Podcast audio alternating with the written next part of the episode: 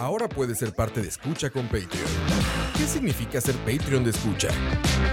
Todos los suscritos al Patreon de Escucha tendrán acceso exclusivo a nuestros programas una semana por adelantado y horas después de su transmisión en vivo. Tendrán acceso exclusivo a los programas en vivo en video a través de YouTube. Tu nombre será mencionado en nuestros programas. Y para los Patreon Premium tendremos un artículo de escucha, como gorras y tazas como los que utilizamos en los programas. En Escucha, nos esforzamos mucho por darte contenido variado, divertido, informativo y opinión sin filtros ni censura. Ahora, tú puedes ser parte de esto y ayudarnos a mantener el proyecto creando más y mejores podcasts, donde el más importante de todos es el escucha.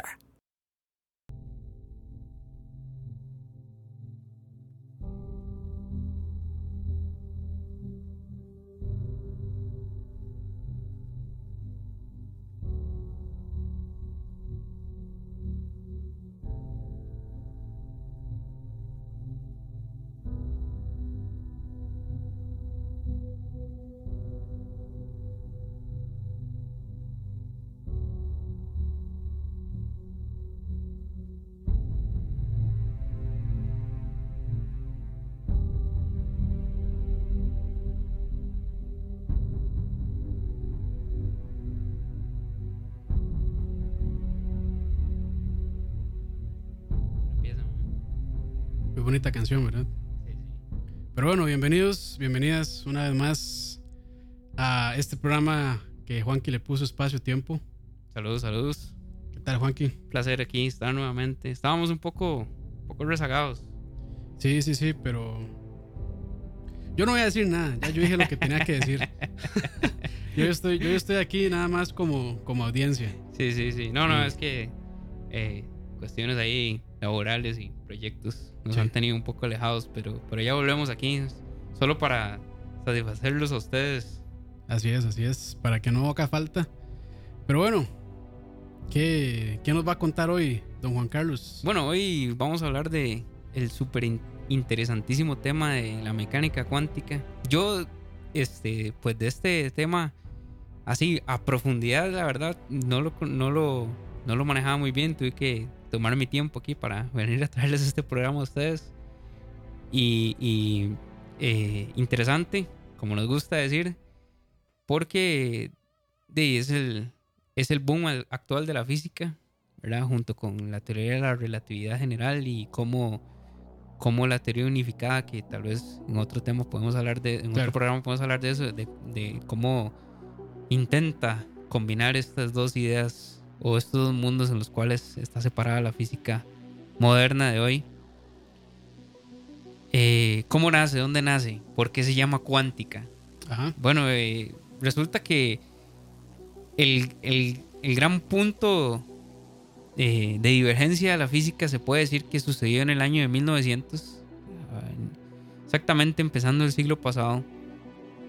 Yo no sé si tal vez en los textos universitarios o textos de escuela ustedes encuentran un capítulo que se llama Física Moderna. no recuerdo. Bueno, está la física clásica y la física moderna. La física, la física clásica, bas- bas- básicamente la física newtoniana, ¿verdad? Donde habla de las leyes del movimiento, ¿verdad? Ya, ya para 1900 los físicos tenían, de hecho, a- eh, ellos creían que tenían, pues, averiguadas muchas de las, de las cosas y explicaciones de cómo funcionaba el, mundo y la realidad.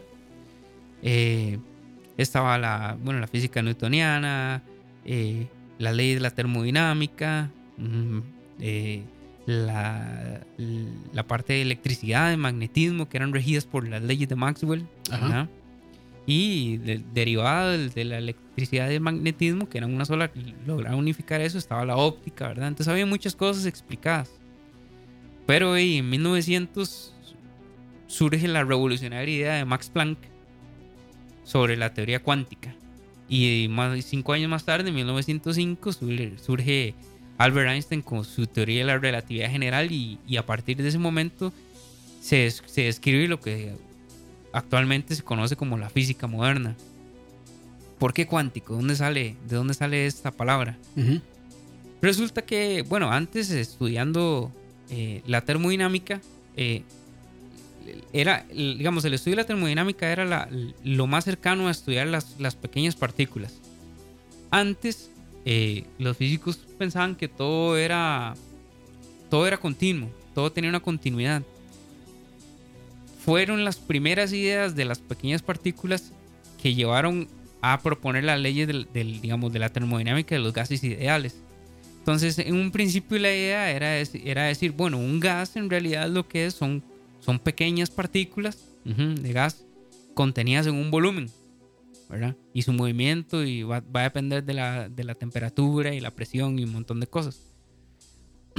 Pero, digamos, cuando quisieron estudiar los gases ideales, eh, los modelos teóricos se ajustaban perfectamente bien a los análisis experimentales. Entonces, de ahí todo bien, pura vida. Pero cuando quisieron estudiar el aire, digamos, el aire que uno respira, que es un, el aire es un gas compuesto de muchos diferentes tipos de elementos y muchos tipos diferentes de gases, eh, de ahí se caen los modelos.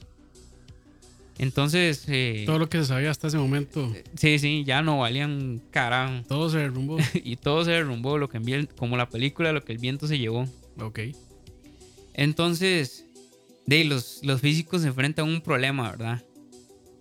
¿Cómo, cómo se resuelve esto? De, entonces, una de las primeras proposiciones que hicieron fue que esos, eh, esas moléculas por las cuales están compuestas los gases estaban entrelazadas, ¿verdad? Y fusionaban en pares.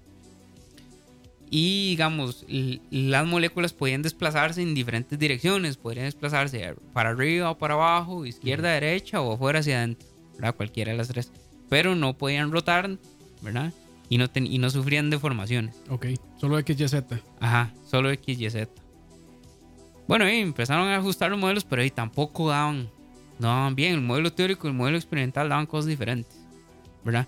Se sabe que una forma de probar la, que las, la física es verdadera es, ajustar, es formular un modelo matemático, un modelo teórico, y después compararlo con los resultados experimentales. Entonces, cuando da bien, ajá, entonces dice, claro, el modelo funciona y este modelo me permite, ¿verdad? Eh, predecir comportamientos y predecir cosas, pero en esa parte de los gases no estaba funcionando. Entonces, ellos dijeron, no, no, este, eh, cambiamos la forma de los enlaces de las moléculas, ¿verdad? Debe haber una fuerza ahí o un campo magnético que los mantiene ahí juntas y debe ser proporcional a la energía y entonces surgieron varias, como varios intentos de aproximación y todos fallando miserablemente como los, como los streams como de los streams de lag.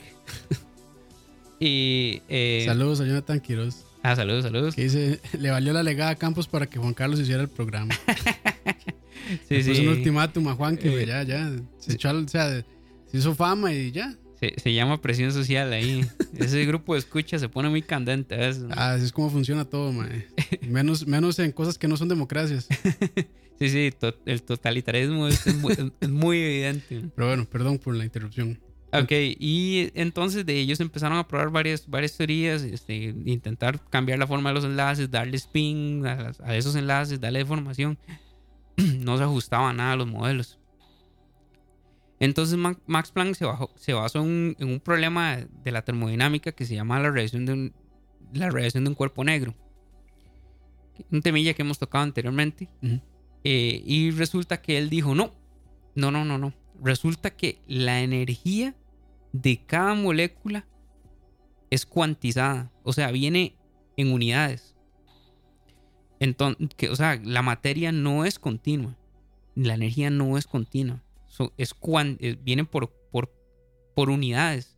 Unidades que se pueden contar. Contar. De ahí viene la palabra cuántico. Claro. De contar. Entonces, resulta que cuando em, ajustaron ese modelo de Planck a, a, intentar medir la energía de la radiación de un cuerpo negro por cuántos, el modelo funcionaba perfectamente.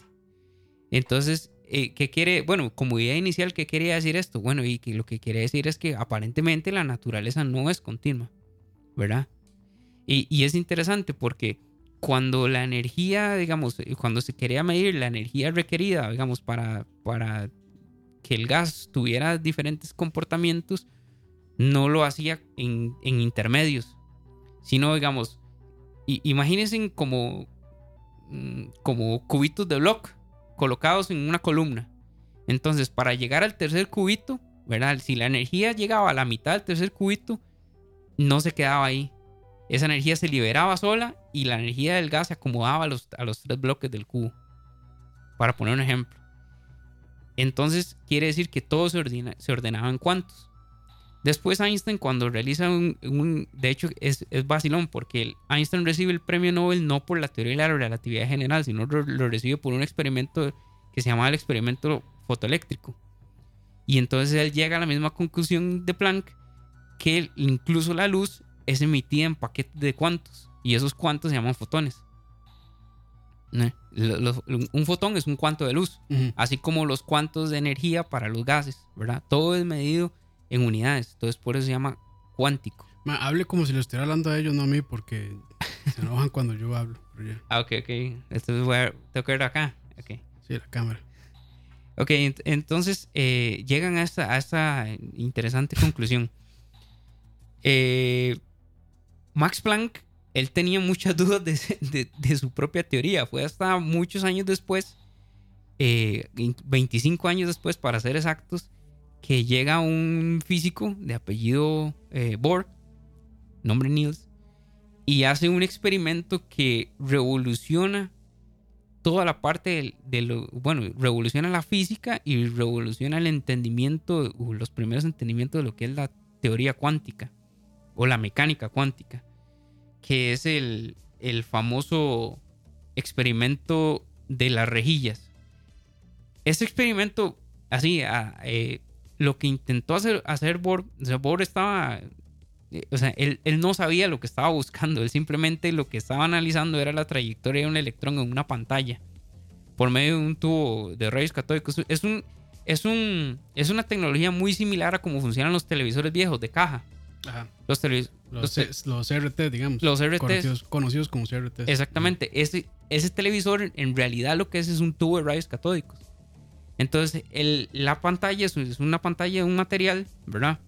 Y cada píxel, cada unidad de esa pantalla es un, es un electrón chocando a cierta frecuencia y cierta longitud, ¿verdad? Que determina el color.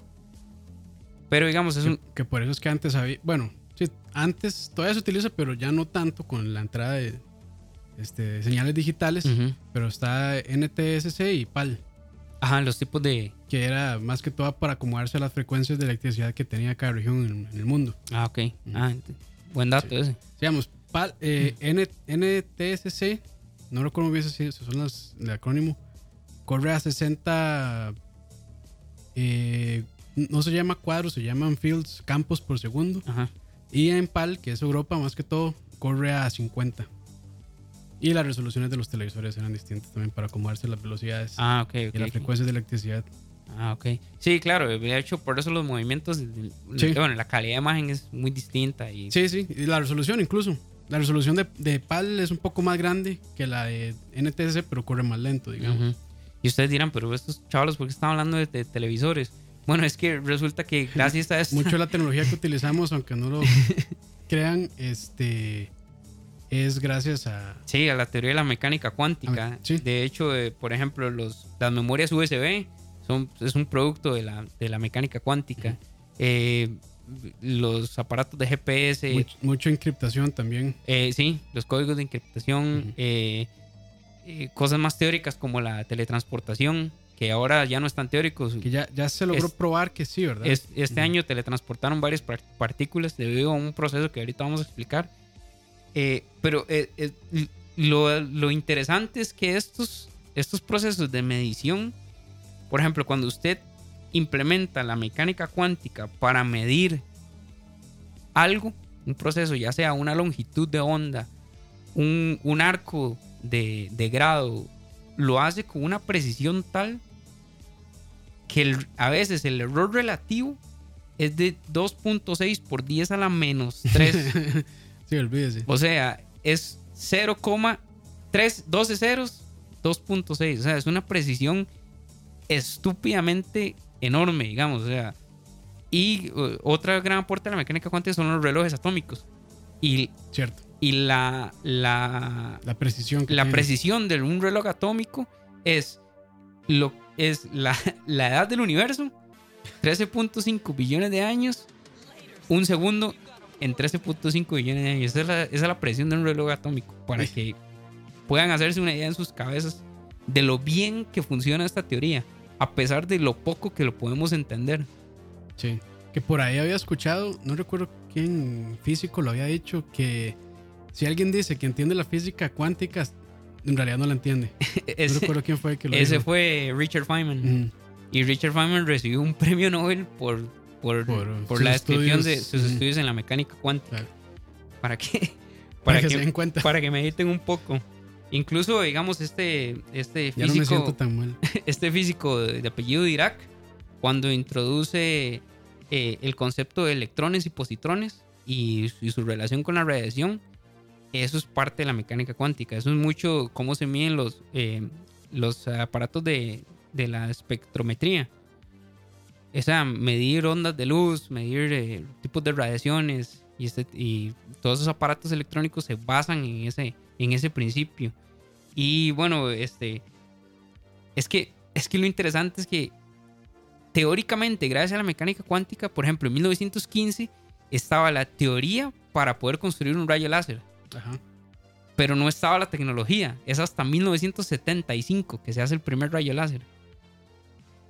Y gracias a la mecánica cuántica, Se logró llegar a eso. el o sea, eh, perdón, el, un investigador apellido Boss y Albert Einstein hacen hipotéticamente un estado de la materia que se llama un condensado de Bose-Einstein, que es, un, es uno de los elementos de la materia, que es el famoso cero absoluto.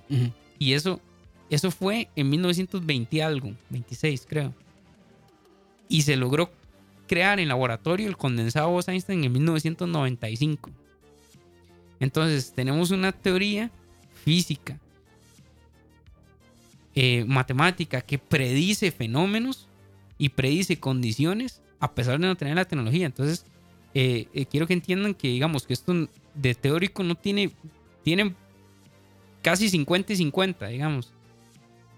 Y incluso la gente que trabaja la mecánica cuántica no la logra comprender por un montón de cosas extrañas que suceden dentro de ella, que me gustaría que, que la empezáramos a ver, que era, que era lo que yo iba a hablar del aporte de Niels Bohr. Que, El por, fa- que por cierto, si no nos alcanza el tiempo, quedaría en segunda parte. Sí, ¿verdad? sí, y le estaba comentando a Campos que el tema sí, es muy, muy, muy amplio, porque, digamos, me gustaría incluso este, a hablar sobre el aporte ya a, la, eh, a los aceleradores de partículas, digamos, cómo los, los físicos eh, han logrado este, tener un mapa de, de- de todas las, sub- de las partículas subatómicas que existen, del famoso bosón de Higgs, Ujú, de las investigaciones de CERN, pero todo esto nace de la mecánica cuántica. Claro. Pero digamos que no nos da el chance, entonces tal vez este, lo podemos ampliar en, el- en- la siguiente sesión.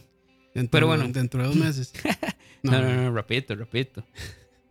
Continuará. Eh, bueno, pero eh, ¿qué hizo Bohr? Así, así empiezan las grandes franquicias. Exactamente. ¿Qué hizo Bohr? Eh, el famoso experimento de la rejilla. Voy a explicarlo de una forma lo más sencillo posible. Y para explicarlo lo más sencillo posible, vamos a hacer todos aquí el siguiente experimento mental. Uf, ahora sí. Eh, Bohr lo que tenía era, Cierren los ojos.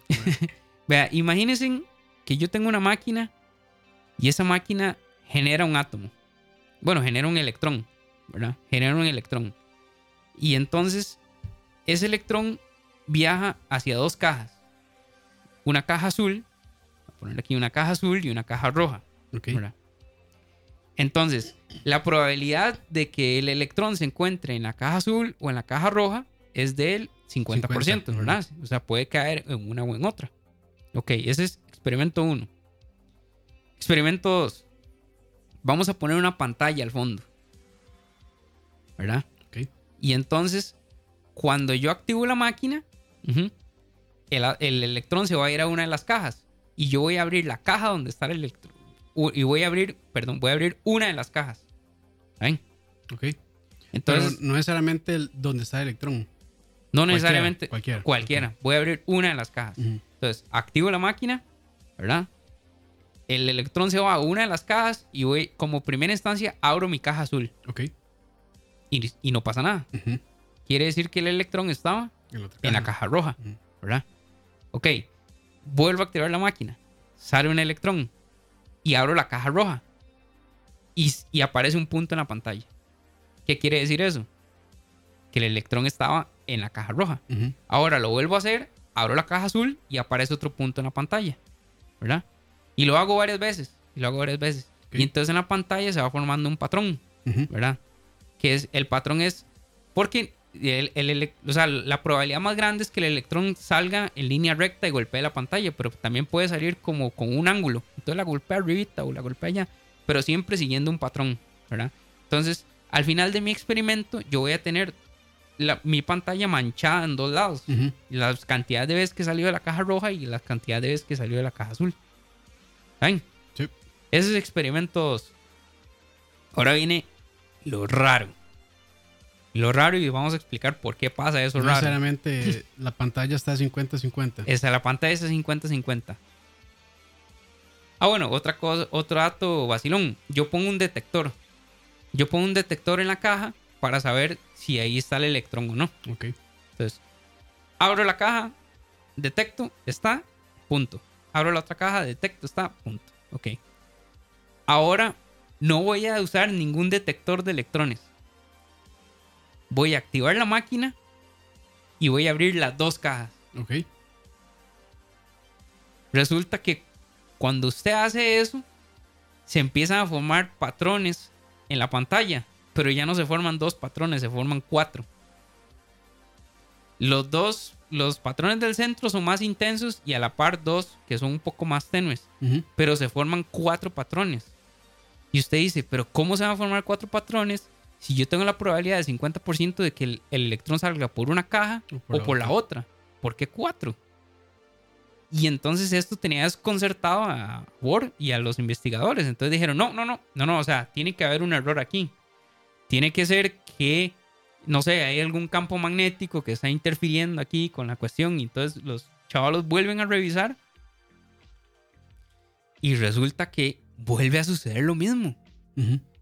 Desde, pero ¿cómo es esto posible? Y vea lo más extraño de todo. No, vamos a poner un detector ahora. Vamos a poner un detector. Abrimos las dos cajas y ponemos un detector. Activo la máquina, sale el electrón, abro las dos cajas, pongo un detector en la caja roja, me detectó eso y ahí viene que salen solo dos patrones en la pantalla. Es como si el electrón supiera que lo van a medir es una cosa súper extraña. Entonces ellos se quedan, pero ¿qué es esto tan, qué es esto? O sea, no, no, no podemos entender qué es lo que está pasando. Si usted no lo mide, si usted abre las dos cajas y no lo mide, le aparece el patrón de interferencia. Los cuatro. Sí. Ujú. Si usted abre las dos cajas y mide, le aparece dos, Dos. como si abriera solo una y después abriera solo otra. Es como si el electrón supiera que lo van a medir y hace esa gracia. Pero, ¿qué es esto? ¿Cómo explicarlo? Bueno, y resulta que llegó un genio, un genio matemático de apellido Stroninger, ¿verdad? Y Stroninger, pues, Stroninger dice lo siguiente. Él usa una cosa que se llama Perdón, dice Víctor Peraza que hizo el experimento de arjilla. Sí, correcto. Es el experimento de la reyes, sí. Solo que lo expliqué con, con cajas para que fuera un poquito más eh, sencillo de entender. Eh, ustedes pueden buscar ahí, en cualquier lado encuentran información sobre el experimento de la rejilla, pero en mi mente es más fácil Sí. eh, explicarlo con cajas. Capos se por nosotros. No, no, es que como yo no entiendo nada nunca, entonces dicen que yo soy el- la contraparte pendeja que se queda con la boca abierta. Bueno, y resulta que llega este, este hombre, Storinger, y dice, no, esto es, esto es un comportamiento probabilístico. Y él hace una relación para poder explicar esa, esa interferencia en la pantalla. él lo que dice es que lo- el electrón, por más extraño que suene, el electrón está en el mismo lugar. O sea, el, el- mismo electrón, un electrón, está en dos lugares a la vez.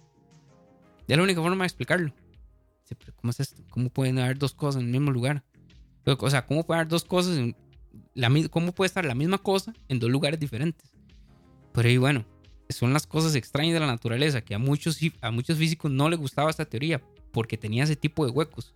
No sé si llamarle huecos, digamos, pero tenía ese tipo de anomalidades. Entonces Stranger este, hace una explicación matemática, bueno, de- desarrolla una teoría a la cual le llama la función de onda, porque él explicaba esas inferencias igual que las inferencias de una onda. Imagínense un, un charquito de agua, una piscina, una piscina de agua, el agua tranquila, nadie la está tocando el agua, y usted llega y agarra una piedrita y la tira. Cuando la piedrita cae, hace, forma una onda en el agua Que se va expandiendo. que se va. Si usted agarra una piedrita y agarra otra piedrita y las tira al mismo tiempo, esas dos piedras caen. ¿verdad? Y esas dos piedras forman una onda. Pero hay un momento donde esas dos ondas chocan. Y la inferencia de esas- dos ondas son iguales a los patrones de la pantalla. ¿Verdad? Entonces ahí viene donde se propone que la materia tiene dualidad. Que las partículas, que la materia es partícula y es onda al mismo tiempo. se llama la dualidad de la materia. Y eso tiene que ver con esto que le llaman, no recuerdo muy bien el término en español, pero que le dicen quantic entanglement. No, el entanglement es, es una es propiedad distinta. Ah. Lo vamos a tratar también. Pero, pero es una propiedad diferente, que es todavía más misteriosa que esa. Sí. Bueno, entonces, este, ent- entendiendo esta, que la materia se comporta como partícula y como onda, Schrödinger for- formula lo que se llama la función de onda. La ecuación de onda aplicada a un experimento en específico y ese experimento lo que hace es tener una función de onda. Entonces asigna una función de onda a ciertos comportamientos de electrones, positrones, lo que sea. una función de onda es más o menos, es un campo. Es un campo, así en valor concreto es un campo. Y en cada campo del espacio, y, y- vamos a ver, es un campo que tiene un valor en cada punto del espacio. O sea, la función de onda describe un campo grande y cada campo tiene un valor distinto. Y el valor de ese campo lo define un número complejo. Para los que no saben qué es un número complejo, es un número que tiene una parte real y una parte imaginaria. Eso se ve mucho en álgebra lineal, cualquier tipo de álgebra lineal. Y los electrones o las subpartículas oscilan de acuerdo a ese número eh, complejo. Si ustedes elevan ese número complejo al cuadrado, les va a dar un valor. Y entonces, ese valor lo que les da es la probabilidad, perdón, la probabilidad de que ese electrón se encuentre en cierta región. Entonces, aplicado ese principio al experimento de la rejilla, cuando usted ve la pantalla con la, con la inferencia, con las cuatro líneas, los valores más altos se encuentran donde están la mayor cantidad de impactos, en las franjas de adentro. Perdón. Entonces, tenemos una teoría que se ajusta al comportamiento experimental, ¿verdad? Y son las primeras bases de lo que se llama la teoría cuántica.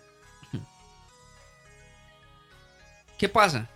Que hay que dejar de pensar que, que, digamos, vienen, vienen, otras, vienen unas proposiciones filosóficas, digamos, que hay que dejar de pensar que el electrón va de un lado a otro siguiendo una trayectoria.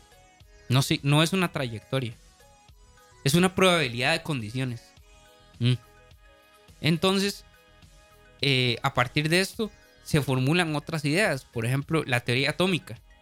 O sea, ¿cómo es, cómo es el átomo? ¿Cómo está distribuido el átomo? Hay, ciertos modelos atómicos. Eso es uno lo ven en el colegio, los modelos atómicos.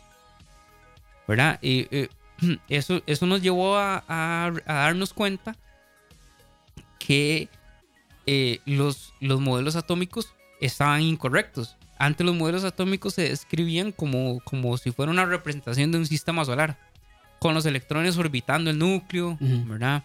Y, y eso, y esos, esos, eh, esas proposiciones o esas visiones del- del- del- del- de la composición atómica estaban incorrectas por muchas razones. Porque si un electrón estuviera orbitando el núcleo, ¿verdad? Estuviera emitiendo una radiación cada vez que orbita y... y Pero ya lo siguieron enseñando así. Porque en la escuela lo enseñaban así en algún tiempo. Sí, sí, eh, lo siguen enseñando, sí, y está Sí. mal, está mal. En el colegio pues lo corrigen un poco, pero igual no le queda clara a uno porque el cerebro de primate que tiene uno no le da la cabeza para poder imaginar ese tipo de cosas. Entonces el electrón de, caería en el núcleo y, eh, y la, y la materia y la realidad como la conocemos simplemente no podría existir. En cambio, llega esta interpretación de Schrödinger sobre la probabilidad, digamos, de, de electrones en una región. Fascinante. O sea, eh, quiere decir que los electrones que rodean un átomo no están orbitando, sino es una probabilidad de regiones. Mm. Y, y, después eh, en la teoría atómica este, dividen esas, esas probabilidades de regiones en tipos de, en, en, en, la cantidad de energía que el electrón tenga. Y dependiendo de la cantidad de energía que el electrón tenga, así lo, lo subdividen en lo que se llaman orbitales. Uh -huh. Que es una, una, un orbital es la probabilidad de una órbita, un electrón alrededor de un núcleo atómico. Hay una página internet que podemos poner el enlace al final donde, sí. donde ustedes pueden visualizar verdaderamente cómo es un átomo. ¿Cómo se llama? eh, ahora, ahora, ahora, la buscamos. Sí, ahora la buscamos y la, la ponemos en, el, okay, okay. en la descripción. Ahí se, ahí se puede, ustedes pueden visualizar, dependiendo de los números eh, de orbitales, los orbitales SPM, SPL, pueden visualizar cómo es verdaderamente un átomo, ¿verdad? Perdón, dice Jason González, en el colegio enseñan ese modelo y el nuevo. Ok, muy bien. Sí, sí, no, no, en el colegio enseñan el nuevo, pero, pero, o sea, pero usted no lo visualiza. Usted le dice, sí, es una nube probabilidad de que el electrón esté alrededor de, del núcleo. Pero eso cómo se ve. Como cuando ya le dicen a uno en programación hagan una matriz de una matriz de 4 de, sí, de, de, de 6x6. De 6x6, de 4x4. Es como o, ya, y hay matrices de 100%. ¿Y usted sí. cómo se imagina eso? O sea, sí, o sea ya, uno llega a la 2x2 y ya, y ya. O sea, mentalmente es difícil imaginar. Igual, igual en matemática. En matemática usted puede trabajar dos dimensiones. Uh -huh. Es más, usted puede imaginar una cuarta dimensión. Que la cuarta dimensión es, es la proyección en un plano de un objeto en tres, en tres, en tres, en tres dimensiones. Uh -huh. Pero cinco dimensiones, seis, sí, siete. O sea, es, son cosas que escapan a la imaginación del cerebro de primate que tenemos ahí, nosotros. Rápidamente, Excel es un buen ejemplo de matrices de mil, por X, de, mil por de, mil. de N, sí. Pero M por N, que llaman. N, sí, sí, sí. Bueno, por, por eh, eso me gusta tanto Excel. Qué bueno Excel. Un momento para. Agüita, agüita, sí, están diciendo que agüita al sensei. Sí, sí, estoy. Qué mal, o sea, es tan profundo el tema que lo, lo pone sediento. Me pone thirsty. ok. Bueno, entonces, de, de, muy bien. Muy bien, tenemos una, un, una teoría matemática para poder explicar este fenómeno experimental. Pero, ¿qué pasa con ese asunto de que cuando usted iba a medir dónde se encontraba el electrón, volvía al patrón de dos? O sea, que, que es lo que yo estoy diciendo, es como, el, como que si el electrón supiera que lo van a medir. Uh -huh. Y el MAE dice, no, cuando me miden yo me comporto así, cuando no me miden me comporto de otra forma. Pero, ¿cómo diantre sabe que lo van a medir? Eso es lo raro. que incluso hoy en día no se puede explicar, pero se puede explicar matemáticamente gracias a la función sí. de onda. Pero siempre el patrón es así, cuando lo miden, sale bien y cuando no, sale de otra forma. Okay. Y eso sucede. Eso sí es constante, digamos. Eso hasta la fecha no hay forma de explicarlo. Pero bueno, hay forma de, de eh, aproximarse matemáticamente a qué es lo que pasa. Resulta que cuando usted pone el detector en la caja y usted detecta el electrón, la función de onda colapsa. La ecuación matemática colapsa. Bueno, se le dice que colapsa, pero uh -huh. eh, en realidad lo que, lo que hace es que se vuelve la probabilidad de un 100%. Es muy lógico. Usted no sabe dónde está, lo mide, ya sabe dónde está. ¿Verdad? La función de onda se convierte en una probabilidad del 100%.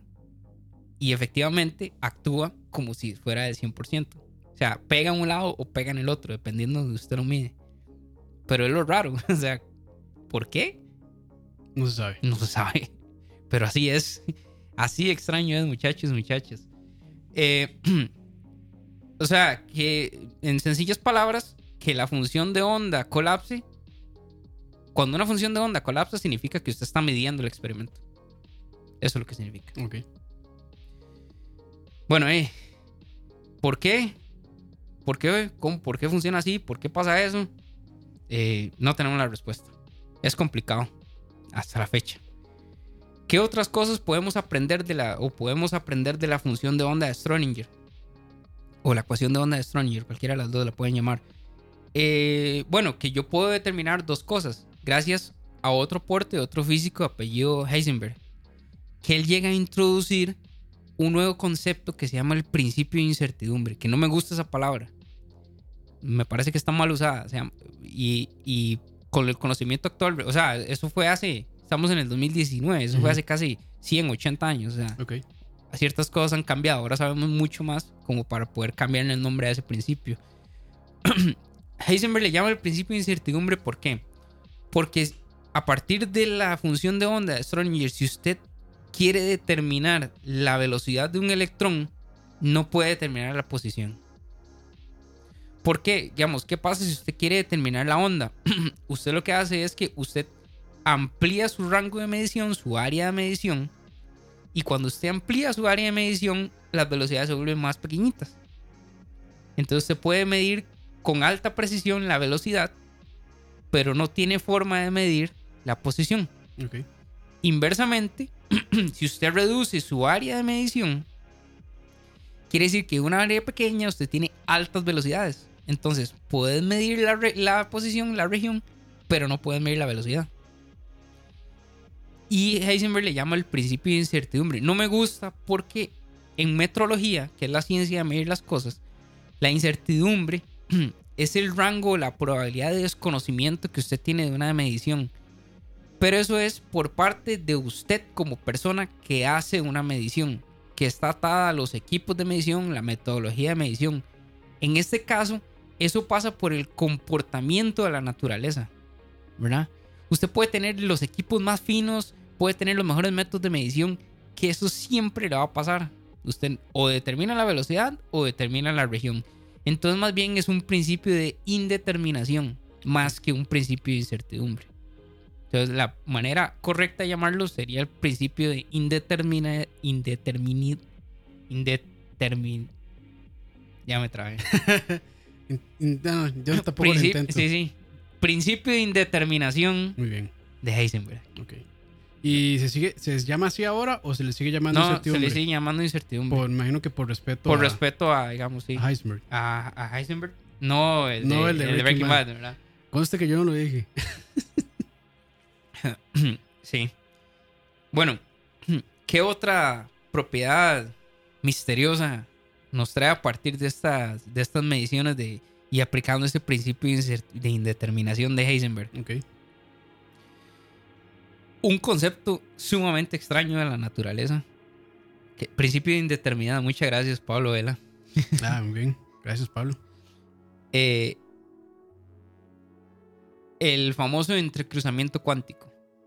¿Qué es esto? Es el entanglement. El, el, el- Ujú. el, eh, quantum entangle- entanglement. Ujú. Principio de entrelazamiento o entrecruzamiento cuántico. ¿Qué es? ¿De dónde sale esta teoría? Bueno, resulta que esta teoría la propone el mayor troll de la física en la historia de la humanidad, Albert Einstein. Porque una cosa interesante de la física es que siempre los físicos están viendo a ver cómo votan la teoría de otros. Porque si usted, digamos, si, si usted formula una teoría y nadie se la vota, experimental o teóricamente significa que su teoría es buena. ¿ah? Entonces, probar que una teoría está mala es, es votándola. Claro. Y a Einstein le fascinaba esa vara. Entonces el, el MAE propone este, un principio que se llama el, el EPR, que es la, eh, basado, eh, o, o la paradoja de EPR, así la, así la pueden buscar, paradoja de EPR, que es basada en el principio de superposición de estados. Como ya nosotros vimos que gracias a... Vea que está muy técnico hoy el asunto No, muy bien, muy bien. como ya vimos que gracias al principio de, de, de la función de Schrödinger, eh, que son probabilidades de estados de subpartículas, en este caso de electrones, dos, dos partículas pueden estar en dos estados diferentes, pero pueden estar en el mismo estado gracias al principio de superposición. O sea, para, para explicarlo sencillamente, volvamos a como el problemita de las cajitas, pero hagámoslos con partículas. Yo tengo una partícula roja y una partícula azul. ¿va? Entonces, la probabilidad de que, es- que- de que yo vaya y mida una de esas dos partículas es que es del 50%. 50% roja o 50% azul. Pero si esas partículas están entrelazadas, gracias al principio de superposición, quiere decir que si yo mido una partícula, puede ser azul, pero puede ser roja. Ujú. ¿Ah? Y lo que pasa es que si eso fuera cierto, si eso fuera cierto, yo podría, yo podría hacer ese principio a una partícula que esté aquí en la Tierra y la otra partícula está en Alpha Centauri. Y si yo mido una y es roja, automáticamente la otra tiene que ser azul. Ujú. Y si yo mido la otra y es roja, automáticamente la otra también tiene que ser azul y viceversa. O sea, yo no sé el color de las partículas hasta que yo las mida. Pero el momento que yo sé que esa partícula es roja, yo sé que la otra es azul. ¿Me voy a explicar? Sí, sí. Ok. Entonces Einstein decía, eso no puede ser. Porque si una partícula está en la A Tierra, Einstein no le gustaba eso, ¿verdad? no le gustaba, pero es por lo siguiente. No puede ser porque si una partícula está en la Tierra y usted la enlaza y mide otra que está en Marte, ujú, eso es en T0, o sea, T0 segundos. Automáticamente esa el- las partículas adquieren esa, ese entanglement instantáneo. Y usted sabe que la velocidad más rápida es la velocidad de la luz.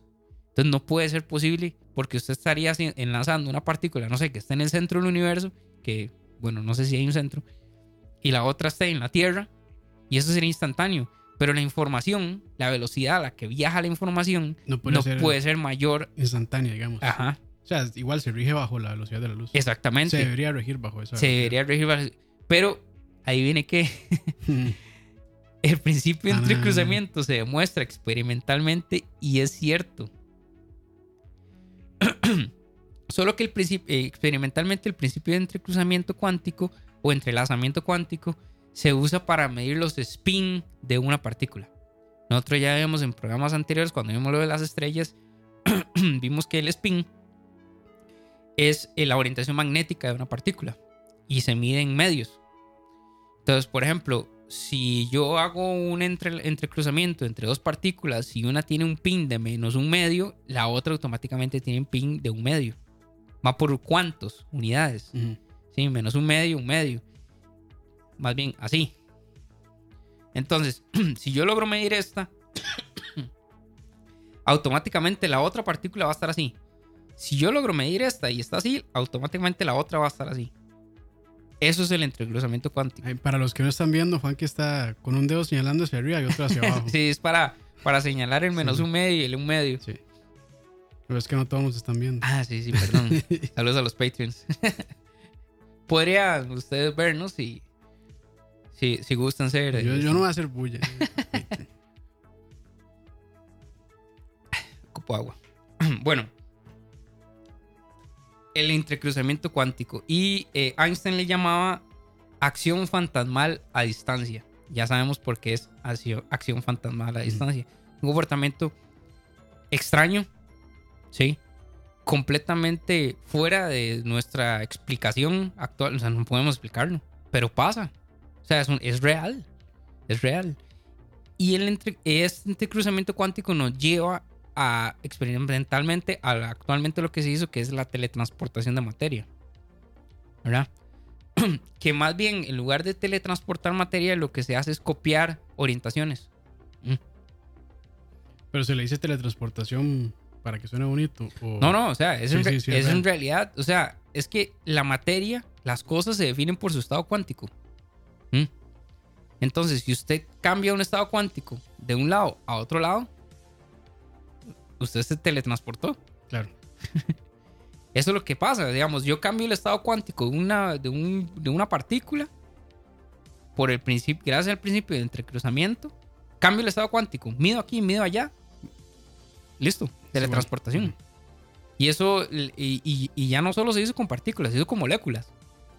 Vea que una molécula ya es ¿verdad? algo más eh, atómicamente más complejo, son, Claro. son varios átomos enlazados. Pero bueno, hey, son cosas eh, muy reales. Ah, bueno, aquí e- esto lo explicó un carajo que se llama John Bell. Los, los- los estados de Bell. bueno, y, y a qué queremos llegar con todo esto? Este, hay una filosofía detrás de este tipo de cosas, detrás de estos pensamientos, que es donde tenemos que diferenciar la física clásica de la física moderna. La física clásica, ¿qué nos dice? La física clásica nos dice que las propiedades de la materia son continuas. La física clásica es determinista. Mm. Por ejemplo, Newton, ¿verdad? Bueno, la historia dice que Newton estaba ahí y, el que, y él vio una manzana cayendo, ¿verdad? Y eso lo llevó a desarrollar la teoría y las ecuaciones para poder predecir cómo se comporta la gravedad. Yo no sé si, si, nadie sabe si esa historia fue real, de que él vio una manzana caer. Pero bueno. que le cayó en la cabeza. Sí, sí. Bueno, en realidad la historia es, que. Es como la historia romántica, digamos. Sí, sí, sí. La historia romántica es que la manzana le cayó y él volvió a ver la manzana y volvió a ver la luna. Y él dijo que por qué si la manzana cae, por qué la luna no, cae. Entonces ahí empezó la investigación. La investigación, ¿verdad? Pero es determinista. O sea, usted desarrolla una tesis, ¿sí? aplica ecuaciones y predice comportamientos. Y actualmente es válido. Sí, la mecánica de Newton es válida. Completamente válida. Pero que en el mundo macro. En el mundo macro. En el mundo cuántico no se comporta, no así. Se comporta así. La materia no es determinista, es, es indeterminista. Las, eh, en la física clásica, las propiedades son continuas. En la, mecánica cuántica, las propiedades son cuantizables. La física clásica es determinista. La mecánica cuántica es indeterminista. Mm. Por ejemplo, usted puede determinar, en la, física clásica, puede determinar posición, velocidades, momentos, aceleraciones a la vez. Mm. En la mecánica cuántica no, usted puede solo determinar una variable la que usted quiera medir, las otras no puede. O determina posición, o determina velocidad, o determina momento, o determina, bueno, aceleración no, pero, eh, o determina spin, ¿no? Solo puede hacer una a la vez. Y hay cosas sumamente extrañas. Por ejemplo, Richard Feynman, eh, el problema de, de cuando usted, vamos a ver, cuando cuando usted quiere analizar en la, en la física clásica, cuando usted quiere analizar un experimento determinado, usted lo que hace es que lo aísla. ¿Sí? Cuando usted quiere analizar la caída de una bala de cañón, usted aísla ese fenómeno de todos los fenómenos que lo rodean para simplificar los cálculos. Y es válido hacer eso. ¿Sí? Eh, propiamente se llama crear un marco de referencia inercial. Usted, por ejemplo, se olvida de la aceleración del viento, se olvida de, ¿verdad? de la temperatura del día, se olvida de ciertas cosas para simplificar el cálculo y aún así es válido, digamos, es muy preciso. En la mecánica cuántica usted no puede hacer eso. Tiene que incluir todas las variables que están integradas en el experimento que usted está analizando. Todas las probabilidades de todo lo que pueda suceder. Y eso lo hace más difícil. Y eso lo hace muchísimo más complicado. Pero a pesar de que no la logramos entender, es una teoría que funciona al 100%. Funciona al 100%. Después, en, este, por allá a los 60, llega este, Richard Feynman, físico muy renombrado, ganador del premio Nobel, donde él inventa una cosa que llaman los diagramas de Feynman, que es para determinar las interacciones de eh, electrones y positrones y cómo la combinación de ambos generan ondas. Eh, el cálculo matemático de esas cosas se está complicando demasiado, pero demasiado. O sea, ya llega a un punto donde resolver un problema simple se hacía una matemática demasiado engorrosa. Entonces él inventó un método que se llama el diagrama de Feynman. Y cada diagrama es una flechita, ¿verdad? Y esa flechita está asociada a ciertas cantidades de ecuaciones y ayuda mucho a simplificar los cálculos y poder analizar los experimentos. Eh, muy genio, o sea, muy brillante poder plantear una forma de medir eh, nueva y diferente, porque al final del día, estas teorías nuevas, por ejemplo, que podemos hablar un poco sobre la teoría de cuerdas, ¿verdad? Yo eso sé muy, muy, muy poco, pero digamos, la teoría de cuerdas lo que hace es que usted relaciona el comportamiento de una partícula con la vibración o la oscilación de una onda. Como si fueran las cuerdas de una guitarra o de un arpa. Cuando usted toca la cuerda de una guitarra, esta produce una vibración. Y esa vibración tiene una frecuencia, ¿verdad? Y ese sonido tiene una frecuencia y tiene una longitud de onda y tiene varias cosas. Eso es la teoría de cuerdas. Asocia cada comportamiento de cada partícula de un experimento, ¿verdad? Y eso lo que hace es facilitar los cálculos para intentar determinar ciertos fenómenos, ¿verdad? Y después poderlos medir experimentalmente. Lo que pasa es que este eh, ya ha llegado a un punto, un punto, como un punto muerto. Se, se ha complicado mucho. Eh, entre, entre más, más partículas subatómicas se descubren, más, más se ingresan a este mundo de la mecánica cuántica, eh, las teorías se están quedando atrás. Entonces, eh, eh, parece que eh, la teoría no está, evolucionando a la misma velocidad que lo hace el, cerebro humano. Nos está dejando atrás. Eh, ¿Qué pasa? Bueno, todas estas investigaciones eh, que, se realizaron llevan a, querer eh, profundizar más, digamos, en los resultados experimentales de esto. Eh, que es donde podemos hablar, por, por ejemplo, de, de los laboratorios de los, los aceleradores de partículas o los colisionadores de hadrones, como el CERN. Ujú. Estos proyectos son, proyectos, son megaproyectos financiados por entidades internacionales. Yo una vez en una conferencia vi, eh, bueno, yo no estaba en la conferencia, ahora estaba viendo la conferencia, y le preguntaba, un periodista le preguntaba a uno de los, de los físicos que trabajaban en el acelerador eh, qué esperaban obtener, ¿verdad? O sea, cómo se refleja esto en monetariamente, digamos.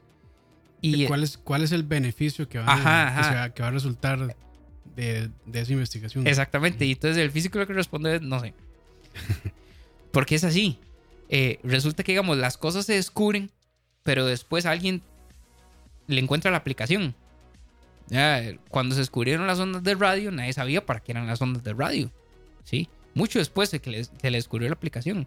Se, descu- se lo- los láser teóricamente se descubrieron en 1916, pero la aplicación y construcción de ellos fue casi 60 años después. ¿Verdad? O sea, todo nace de la curiosidad humana, ¿verdad? Y la aplicación también nace de la curiosidad humana, pero, pero, el- pero el- en, en sí el descubrimiento científico nace por pura y plena curiosidad Curiosidad, claro. y el azar de las cosas. No, usted no descubre algo para encontrarle un uso a- directamente. O sea, no sé si me explico en ese Sí, sí. sentido. Ujú. Entonces, de ahora el- la mecánica cuántica llega a un punto donde hay un gran entendimiento. Se usa mucho para describir la teoría de lo pequeño y la teoría de lo grande, ¿verdad? La mecánica, eh, las primeras aproximaciones o la forma de integrar la mecánica cuántica con la relatividad general, eh, pues eh, se hicieron para explicar fenómenos como los agujeros negros, que hemos hablado ya anteriormente. Stephen Hawking con la radiación de Hawking eran, fueron las, las primeras eh, primeras intenciones de integrar la mecánica cuántica y, y la relatividad general, hablando de temas como el comportamiento cuántico de la luz, gravedad cuántica, ¿verdad? Que suena así como muy, Misterioso. como muy misterioso, pero en realidad es que usted podría decir que la gravedad son cuántos. ¿Mm? ¿Cuántos de qué? De gravitones. Son partículas que sirven para que interactúan con, con los cuerpos y gracias a los gravitones es que se produce la gravedad. Pero son los gravitones son partículas teóricas. No O sea, están en el papel y dicen, ah, no, lo que es, no, y- Para poder explicarlo. exactamente, lo Para que, poder explicar los, eh, la gravedad, digamos, la interacción de la gravedad y las cosas. los, los- los ejercicios matemáticos también. Entonces, bueno, en relatividad general nosotros vimos que la gravedad es la deformación del espacio y tiempo. Sí, está bien, está bien. Pero ¿cómo, e- cómo es que se interrelaciona la deformación del espacio y tiempo con la masa de un cuerpo? Entonces dicen, no, y tienen que ser los gravitones, ¿verdad? Pero ¿cómo medimos los gravitones? Ey, no sé. Pero Bueno, ahora también está muy de moda la computación cuántica también. eso es otra aplicación. Que ya, este, bueno, el, el- ya estamos llegando casi al al límite físico en donde ya la electricidad, o sea, ya los, los nanómetros son, bueno, no, no son tan pequeños, sino que los transistores y todo lo demás que, con los que están compuestos los, los procesadores llegan a ser tan pequeños que ya hay túnel cuántico. Entonces, como que ya dejan de ser tan preciosos los procesadores Sí. cuando ya se reducen a tantísimos. Ujú. O sea, Eh, ahorita que está como 10 nanómetros. 10 creo, nanómetros. sí. sí. Ah, El 10 nanómetros creo que fue lo que el, Ryzen. el Ryzen... ¿Cuál es el último? El- la, la serie el- 3000. La serie 3000, Ujú. el 5. no, O, o la serie. la serie La serie 3000. sí. Sí. Creo que son los nanómetros. No creo sé si el el- i9. Eh, no, no, yo creo que todavía están 12, pero no estoy seguro. Bueno, pero imagínate. Es que la- uno dice un nanómetro, pero. O sea, físicamente. Eso es, no, no, o sea, compararlo es. O sea, físicamente la gente podrá entender que es un nanómetro. O sea, Sí. es. es 10 a la 12. 10 a la menos 12. Ujú. O sea, es como agarrar un milímetro. Y No, par- ya. no, no. No, Es, es- es agarrar un milímetro y partirlo 12 millonésimas de. No, no. De no es que. Es, es que es un número muy ya. O sea, ya. No, no, es complicado ya entender. O sea, es la, pequeñi, la pequeñez, pues podría decirse, Ujú. de ya de, de esos transistores, digamos. Y bueno, que ahora hablando de esas distancias pequeñas, podríamos hablar, porque digamos, dice uno, ¿en qué momento uno comienza a hablar de mecánica cuántica y en qué momento comienza a hablar de relatividad general? O sea, de, de las cosas grandes. ¿Qué define qué es cuántico? ¿O, qué- define qué, qué entra en el mundo de la probabilidad y qué entra en el mundo de la física clásica? Eso lo hace un, un numerito, un numerito vacilón, que se llama un largo de Planck. Largo de Planck. O longitud de Planck. La longitud de Planck es eh, la distancia a la cual las cosas dejan de tener geometría. Mm. Y ya empiezan a ser nubes de probabilidad. Eh, dato, dato vacilón. Es que yo soy muy fanático de los cómics. No, muy bien, muy bien. Yo soy muy fanático de los, fanático de los cómics. Y hay una velocidad teórica. Hay una velocidad teórica que se llama eh, velocidad transtiempo. Eh, la velocidad transtiempo, o la, la- propiamente es. Bueno, la velocidad de Planck es la velocidad más rápida que existe. Sigue sin superar la luz, ¿verdad? Pero es la velocidad que le toma a un fotón recorrer una longitud de Planck, que es la longitud más pequeña. Y el fotón es un cuanto de luz. Ok. No. Y hay un cómic muy bueno, no sé si lo, tal vez pueden llegar a leerlo, que se llama, es de Flash, se llama Flash, The Human Race. Flash de Human Race. Sí, creo que es el 300 algo. A ponerlo por aquí. Pues. Eh, no, es, creo que es, eh, sí, de Flash 300 no sé qué, pero... El número de volumen. Ajá, volumen 300 algo. Ahora, Ok. ahora lo podemos Ahora poner, no sé buscamos, si- sí, sí, pero se llama Flash the Human Race, que eh, bueno, eh, es Wally West, en la era Wally West. Y hay un... Por eso a mí me gustaban tanto los cómics, siempre, siempre metían, o por lo menos DC siempre mete como mucho de estos temas de ciencia esas cosas. Eh, había una... Un, dos seres cósmicos que eran apostadores. Todos los maes eran súper omniscientes y súper poderosos y los maes apostaban por, por diversión. Entonces ah, estaban haciendo una apuesta de, de quién podía ser el ser más rápido. Ajá. Entonces invocaron ahí un mae de, de no sé dónde, invocaron a Flash. Entonces, bueno, es que tenemos una apuesta, eh, entonces ya Flash, Flash le gana al otro mae. Pero la, la Flash es más rápido que Superman. Sí, Sí, ok. por lo siguiente que voy a, por la estupidez de número que voy a tirar ahorita. Entonces, en, en The Human Race, eh, los apostadores le hacen a, a- a Flash una apuesta de que si él los derrota, entonces los apostadores, si, eh, los, digamos, si los apostadores ganan, ellos van a destruir la Tierra. Ok. Y si, y si, y si Flash es más rápido, entonces sí, le gana la apuesta. sí. Ujú.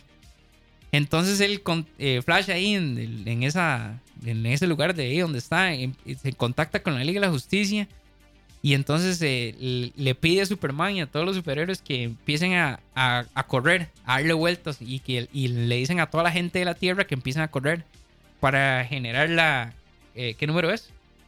Eh, cien- 136. del 136 al, Al 141. 141. Gracias a Checo Rollo ahí por pasarnos el dato. Muchas gracias. Eh, y entonces él empieza, lo- la gente de la Tierra empieza a generar toda la energía cinética posible y se la pasan a Flash. Y entonces, pero lo- Ah, ¿qué llama? ento- algo así. Entonces los, los apostadores cósmicos le dicen que es imposible porque ellos pueden teletransportarse. Pueden usar el, el entrelazamiento co- eh, Cuántico. cuántico. Entonces, nada puede ser más rápido que el entrelazamiento cuántico. Y entonces Flash le dice a todo el mundo que empieza a generar la, la energía cinética y Flash corre y entra en un estado que ya no se considera velocidad, que se llama velocidad transtiempo. Entonces Flash corre más rápido que la velocidad de Planck. Y entonces eso, de acuerdo a la ley de la física, le permite estar en todos los lugares Al mismo tiempo. al mismo tiempo. O sea, omnipresente. Entonces, eh, pues, el Flash está en todos los lugares, en todos los tiempos posibles. Y entonces eso lo hace ser más rápido que la teletransportación. Ok. Interesante. Sí, bueno, y, y las, la última aplicación que Campos se me adelantó. Perdón. eh, no, no, tranquilo. Es que está agarrando muchísima fuerza. Sí, Pero es, ya tiene muchos años también, es, ¿verdad? es la computación cuántica. El problema que tienen es que es muy caro. El problema es que tiene es que los procesadores son, son, o sea, fabricarlos, los materiales y la energía que necesita es caro, pero ¿Quién, creo quién que- tiene la, la computadora cuántica más porosa? IBM es. IBM, IBM. pero creo que ahorita, en, si no es como en estos dos o tres años, sale, va a salir el primer modelo para, para uso personal. Ok. No sé, o sea, Que bueno, creo que todavía no estamos en el punto de que esas computadoras reemplacen a las computadoras ah, no, no, no, no, no. que usamos actualmente, digamos. No, no, no, falta mucho. Para, ot- eso- son para otros usos, ¿cierto? Sí, sí, eso es como que digan, como que Elon Musk se decía tener una computadora personal. Y, voy a ponerme una, voy a tener No, no, una. no, pero o sea, apa- aparte del precio, digamos, que no va, no va a ser, no, o sea, no va a servir como lo utilizamos ahora para resolver, digamos, los problemas repetitivos Mm, no, no, no, no, no. no, no. que para lo que utilizamos las computadoras actualmente. Sí, sí. Eh, Bueno, y la computación ahora, de lo que se hacen es de meter un modelo matemático y, y resuelve iteraciones para obtener Sí, resultados. son- los procesadores en sí son puras compuertas lógicas. Los procesadores son compuertas lógicas, es correcto. O sea, eh, Entonces hacen, hacen operaciones tontas, pero a muy rápida velocidad. ajá. De hecho, que eh, es lo, bonito. y- Bueno, no tontas, sencillas. Sí. Exacto. Eh, eh, lo bonito de la mecánica cuántica y la forma de ver la, la cosa en cuantos es, es ahí, de hecho ahí es donde empieza el lenguaje binario. O sea, usted puede interpretar todo en, en- de forma binaria, Sí, 0 y 1. 0 y 1. Encendido apagado. Exactamente. Y como son cuantos, ¿verdad? Entonces usted tiene nive- niveles cuantizables en código binario. Por eso es que la mecánica cuántica se aplica a, los, a, la, a la parte de, cripto, de- en, en criptografía.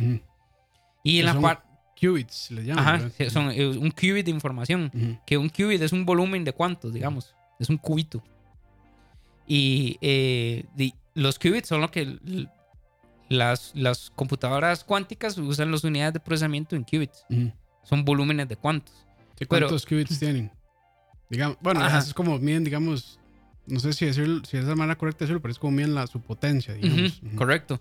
Y bueno, y la ventaja es que usando el principio de, de, de Heisenberg, eh, usted puede realizar dos cálculos, el mismo cálculo al mismo tiempo. Porque el electrón está en el mismo lugar. Mismo No, tiempo. eh, está en dos lugares diferentes al mismo tiempo. Se puede realizar dos cálculos distintos al mismo tiempo.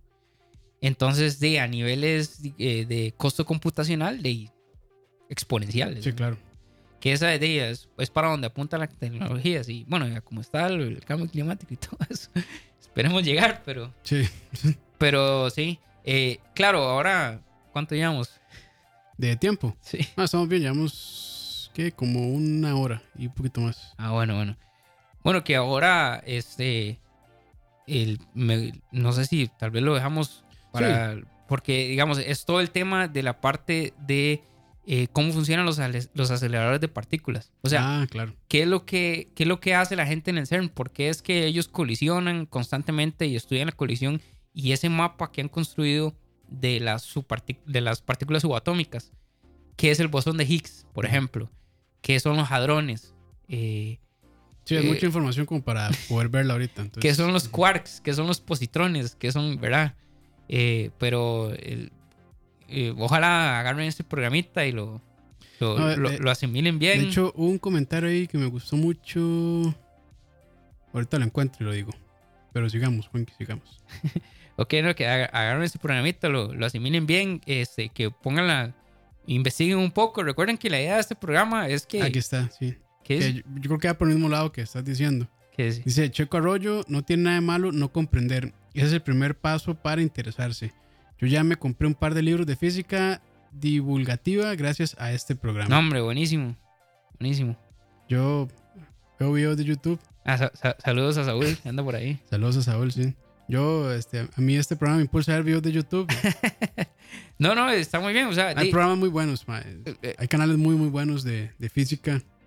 que- sí, que, sí, sí. que explican, digamos, también a, a- a personas de que pues no, no, no nos dedicamos a eso ni entendemos mucho, en palabras muy sencillas, todo ese tipo de temas que son Ujú. bastante complejos. Por lo menos una pincelada general para, para uno de... No, no, y, y, y la, por eso ahora me, eh, no sé, eh, yo les dije que intentáramos hacer el experimento mental. Ujú. A veces uno, estas cosas es fácil entenderlas como con dibujitos y gráficos. Sí, sí, de hecho, sí. Y entonces de, es más fácil para, la gente- para uno asimilar la Sí, información. para visualizarlo. Ajá, Ujú. que digamos que de, llegarle a alguien que no sabe nada, y, pues esta, esta ecuación, de, Sí, por ejemplo, vamos, las compuertas lógicas son muy sencillas, pero ya cuando uno junta varias compuertas lógicas, generan, digamos, ya, digamos, circuitos electrónicos más complejos que, es, Mm. dif- que es difícil poder resolverlos mentalmente. Entonces, más fácil dibujarlos sí. para seguir, digamos, el rastro de cómo va fluyendo la electricidad en el circuito. De hecho, bueno, eh, hay, de hecho hay dos formas de hacer eso. Por ejemplo, usted podría resolver el circuito usando eh, el princi- un principio de conservación. Eh, es vacilón porque así también se resuelven, eso, lo- eso lo hacemos mucho en ingeniería, cuando uno modela redes de distribución de agua. Ajá. Porque el, usted toma el caudal de agua como si fuera una corriente eléctrica. Ah, ok. Entonces, hacen que se, se comporta similar, digamos. eh, ese- usted ah, simula o asume que se comporta exactamente igual y hecho que se comporta exactamente Ok, igual. ok. Entonces, usted puede este, decir que la corriente eléctrica es en realidad la velocidad del flujo eh, del, del agua y puede decir que el caudal es igual al voltaje y cosas así. ¿Qué pasó? No, no, está yendo. Ah, ok, no, y que el caudal es igual al voltaje. Y, y entonces lo puede hacer por principio de conservación o lo puede hacer por un análisis matricial. ¿verdad? Por nodos matriciales. Que eh, de hecho que la- el, análisis, el análisis matricial es la forma en que las computadoras lo entienden. Ujú. Porque las matrices son arreglos numéricos. Sí. Entonces usted puede traer ese circuito o esa red a un arreglo numérico y la computadora lo entiende y, ¿verdad? y ahí, ahí pasa todo. Claro. Pero sí, sí, entonces sí, eh, absorban bien un poquito esta información y, y le- y me gusta eso que, que dijeron por ahí, porque de la idea de este canal es, de, es, es- es promover un poco eso, que la gente eh, sí, despertar ese... se interese por, se estos temas y, y de que en esta sociedad tan... tan Y que a veces nos hace Eh. falta eh, leer, analizar, investigar. sí, sí, en esta sociedad tan, tan astrológica y tan de Sí, digamos que... tan antivacunas. No, no, me- no me voy a... O sea, no voy a decir que no, pero... No o sea, muy si uno no se informa, pues de, es fácil que con información tergiversada logren convencerlo, eh, convencerlo a uno. Fácil que se lo bailen.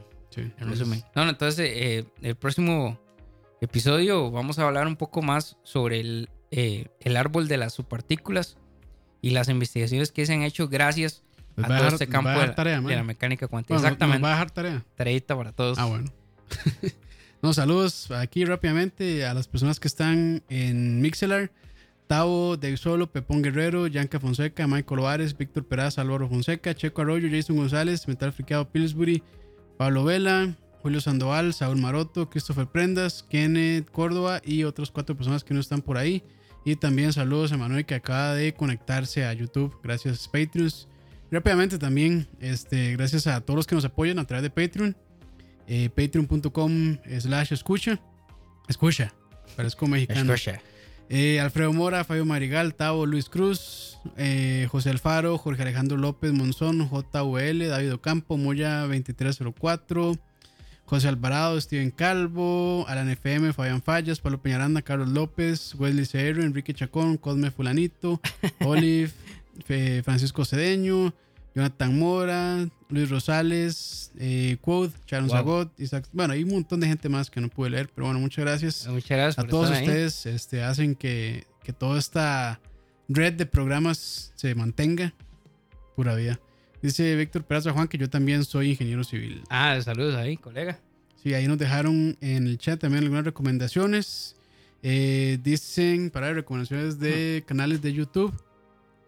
Quantum Fracture, C de Ciencia, Santa Olaya, Eso dice Víctor Peraza. Tao no dijo nada, perdón. Dice. Christopher Prendas.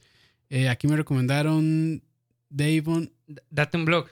Date un blog, Sí, perdón. Date un blog es Date muy bueno. Blog. Ese, ese chavalo es de la Politécnica de Valencia. Sí. Sí, muy bueno. Él- Yo- él lo hace muy bien. Sí. Hay uno que se llama. Yo re- siempre recomiendo PBS, PBS PBS Space- Time. Time. Es muy bueno. Bueno, ahí, ahí no. Creo que no entra tanto en esos temas. Explica más como eh, cuestiones más de espacio-tiempo. Sí, sí, sí. Pero, Pero- pero, lo, pero hace, eh, lo hace muy visual, muy dinámico. También Sí. hay otro, hay otro muy bueno que de hecho las animaciones son como de pajaritos, pero el nombre es rarísimo, o sea, para ver cómo se llama. Ya les digo, y si lo digo mal, pues ni modo, se llama Kurgestat in a Nutshell, creo que se llama. Entonces igual ahí lo dejamos en el... eh, A mí me gusta mucho ese porque sí simplifica muchísimo los temas. Muy bien. Este, creo que llega a un nivel de detalle suficiente como para que para uno estar informado, pero tampoco la intención es como confundirlo a uno. Ok, no, perfecto. Muchas gracias a todos entonces. Gracias, Juanqui. Muchas gracias, Campitos. Otro día más. Otro programa más, sí. Y bueno, este, pásenla bien, muchachos. Gracias también a quienes luego nos escuchan a través de Spotify o iTunes. Muy amables. Y recuerden, este, bueno, si están escuchando en vivo, ahorita viene Malas Decisiones a las 6. Y luego de eso a las 7 viene detrás del audio con un programa ahí medio, medio shock. Pero bueno, muchas gracias a todos y pásenla bien, muchachos.